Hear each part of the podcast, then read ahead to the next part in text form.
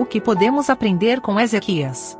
Livro de Isaías, capítulo 38. Comentário de Mário Persona. Como teria sido a, a história de Ezequias se ele tivesse dito como Paulo: Combati o bom combate, uh, completei a carreira, guardei a fé cura de justiça me está reservada, ou mesmo se ele colocasse como Paulo também, uh, eu sei que, como ele fala, uh, esqueci a passagem. É melhor ficar do que. Tem o desejo de partir, estar com o Senhor, porque isso é ainda melhor. Né? Mas se, se for proveitoso para o meu trabalho, então eu prefiro ficar. Filipenses 1. Filipenses capítulo 1, versículo 22. É. Mas se, viver na, uh, mas se viver na carne me der fruto da minha obra, não sei então o que devo escolher, mas de ambos os lados estou em aperto, tendo desejo de partir, estar com Cristo, porque isto é ainda muito melhor. Mas julgo mais necessário, por amor de vós, ficar na carne, uh, e tendo essa confiança, sei que ficarei, e permanecerei com todos vós. Mas eu acho que depois tem uma outra passagem em Timóteo, que ele fala que ele já sabia que o tempo da sua partida estava próximo, e, e ele se resigna a isso, ele sabe que. Quem, é, 2 Timóteo 4, 6. Isso, é, porque eu já estou sendo oferecido por aspersão de sacrifício e o tempo da minha partida está próximo. Combati o bom combate, acabei a carreira, guardei a fé. Desde agora a coroa da justiça me está guardada, a qual o Senhor justo juízo, juiz me dará naquele dia. Ele, ele sabe que vai morrer, ele se. Ele aceita, né? Ele aceita isso.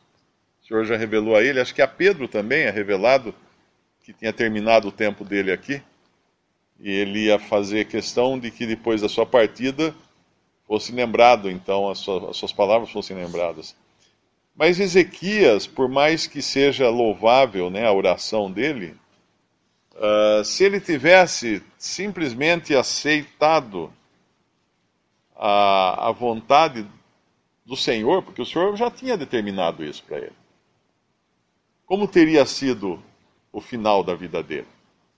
Porque quando nós vemos o que acontece com Ezequias depois que ele recebe a sua saúde de volta, eu acredito que no final da sua vida ele possa talvez até ter pensado: é, teria sido melhor se eu morresse naquela ocasião. Porque no próprio capítulo agora, eh, lá, lá em, em 2 Crônicas, ele vai falar que uh, Ezequias, 2 eh, Crônicas, capítulo 32, versículo 24, naqueles dias, Ezequias adoeceu de morte e orou ao Senhor, o qual lhe falou e lhe deu um sinal.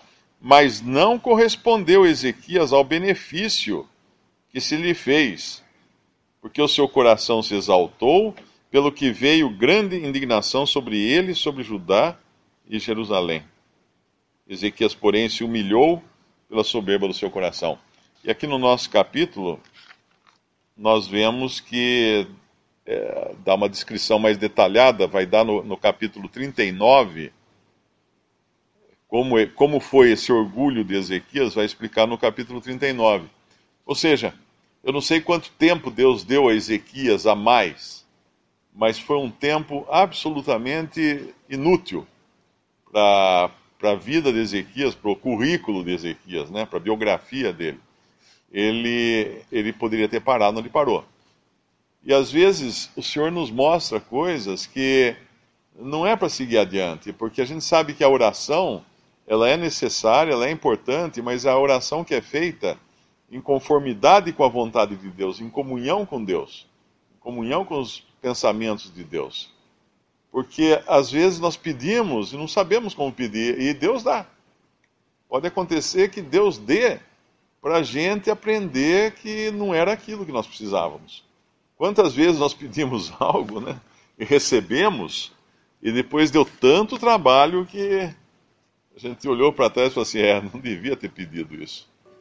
Não devia, não, não, não deu certo. E talvez seja o caso também de a gente aprender isso com Ezequias.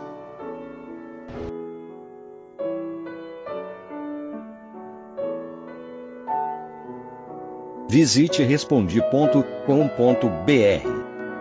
Visite também 3minutos.net.